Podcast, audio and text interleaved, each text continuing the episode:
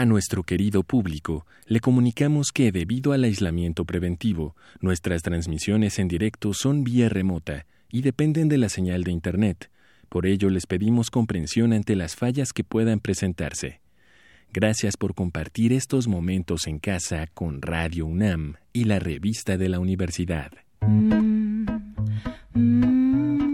Bienvenidos al suplemento radiofónico de la revista de la Universidad de México. Yo soy Elvis Liceaga y en este segundo episodio sobre el tema de este mes, el tema de este mes es animales o el reino animal o lo animal o nuestra animalidad. En este segundo programa vamos a hablar con Jorge Comensal, que ya ha estado en este programa, que formó parte de las filas oficiales e incluso fundadoras de esta nueva etapa, ya no tan nueva, de la revista de la Universidad de México y que es un gran escritor, como muchos de ustedes ya deben saberlo, novelista, autor de Las Mutaciones, editado en Antílope, autor también de un libro de ensayos que es un poco, ahora me contabas, difícil de conseguir en México, ¿no? ¿Cómo se llama ese libro de ensayos? Se llama Yunquis de las Letras y sí, no, no se ha publicado en México, espero hacerlo algún día. Jorge, cuéntanos un poquito, además de tu chamba como escritor, de tu relación con la ciencia. ¿Qué camino te ha llevado por ahí?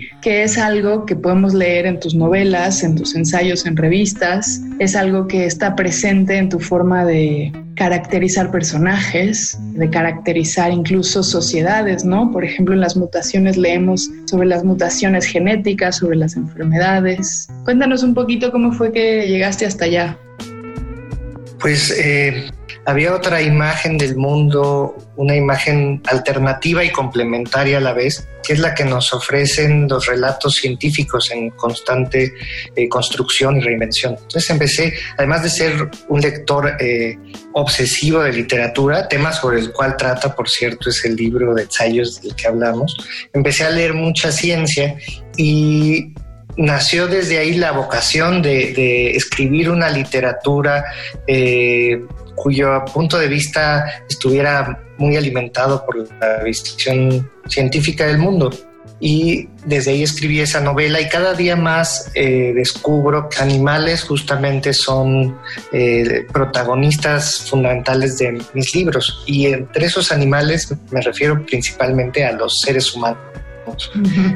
Se nos olvida muchas veces que somos eso. Y esa es una parte crucial de, asumir una visión científica del mundo, es reconocer eh, en la práctica, porque muchas veces lo hacemos de, labios para afuera, pero no hacia adentro, reconocer que somos animales y que eh, nuestra especie se llama Homo sapiens, eh, pues un homínido y está emparentada de formas muy diversas con, los demás eh, seres vivos, que somos primos de los chimpancés, que nuestros ancestros en común vivieron hace unos 5 millones de años. Y he vuelto a un libro eh, de un zoólogo que se llama Desmond Morris y que se llama El Zoo Humano o El Zoológico Humano. Y volví a él porque en ese libro justo él plantea en 1969, o sea, hace ya bastantes años, ha cambiado mucho el conocimiento zoológico desde entonces, pero con la, con la intuición de que las sociedades están muy reprimidas y que hemos perdido eh, el contacto y que hay un malestar cultural inherente a que vivimos como los animales en los zoológicos. Y, en esta pandemia hemos tenido oportunidad de, sufrir eso de manera particularmente aguda, ¿no? y de ver, por otro lado, cosas como a unos pandas del zoológico de, de Hong Kong apareándose por primera vez después de 10 años de estar juntos sin que hubiera ningún tipo de pasión. Sí, he visto como muchas imágenes y videos que intentan aleccionarnos y regañarnos con una comparación poniendo al reino animal como un reino que efectivamente nos excluye, lo cual, como tú dices, pues no solo es incorrecto, sino que nos reubica en una especie diferente a la que en realidad no pertenecemos. O sea, claramente somos humanos, pero también somos animales. Pero es como si los animales tuvieran una capacidad de sabiduría que nosotros no, no hemos tenido o que hemos desperdiciado. Y es curioso cómo eso nos está obligando a pensar en la humanidad como el gran enemigo de una especie opuesta o diferente o de la con la cual podemos igualarnos, ¿no? Que son los animales. Eso no sé si es una lección muy simple o demasiado moral o no sé por qué me resulta un poco chocante. ¿Tú qué has pensado al respecto?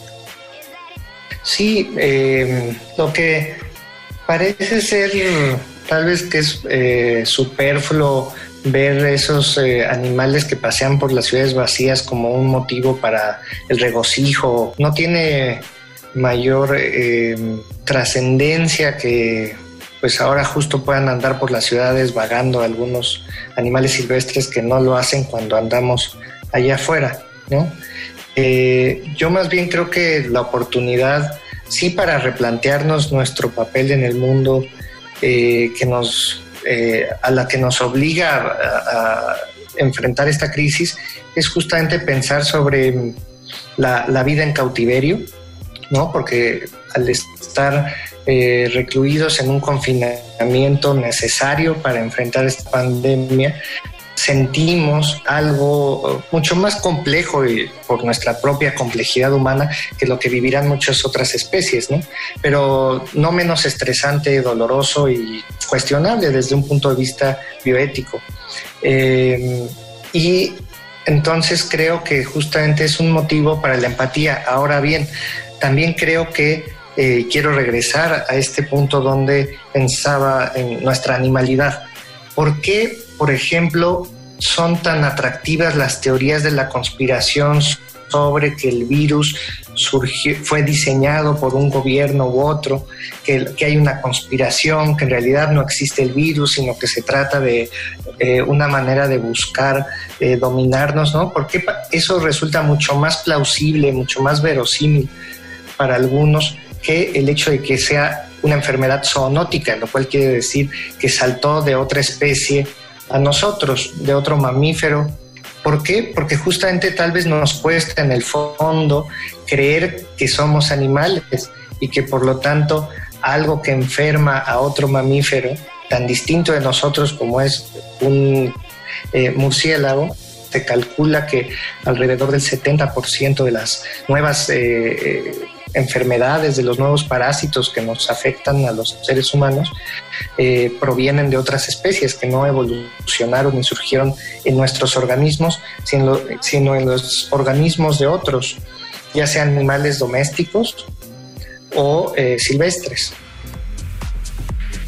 Estaba pensando en dos ejemplos. Uno es en tu novela Las mutaciones hay un espejeo muy interesante y muy agudo, eh, muy crítico quizá, entre un perico y un humano que pierde la capacidad de hablar. Y estaba pensando también en Morris, el autor que mencionas, que tiene un libro en donde aplica todo lo que ha conocido sobre monos y chimpancés y primates para estudiar a los bebés.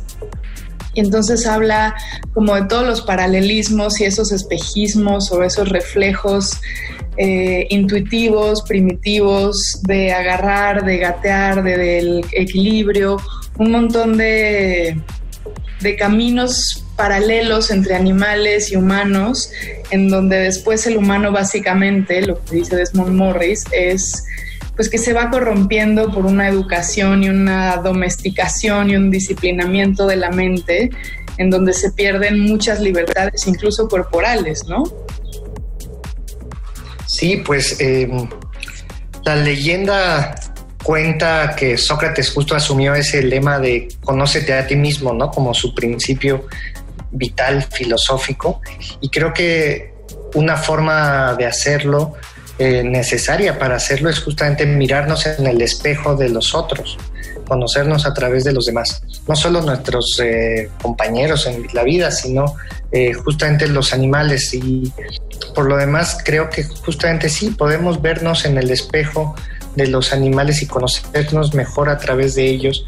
Y, y en esa humildad de asumir soy un animal, eh, no está, no, esa humildad no implica reconocer eh, que somos bestiales o que somos peores de lo que creemos ser, sino que simplemente somos el fruto de una historia muy compleja evolutiva, que tenemos límites eh, históricos también, evolutivos, y que por eso no tiene nada de malo y no es resulta incomprensible que nos sintamos justamente tan desesperados, tan confundidos, tan extraviados en este momento eh, y de que reaccionemos de formas a veces tan poco racionales o tan poco angelicales, ¿no?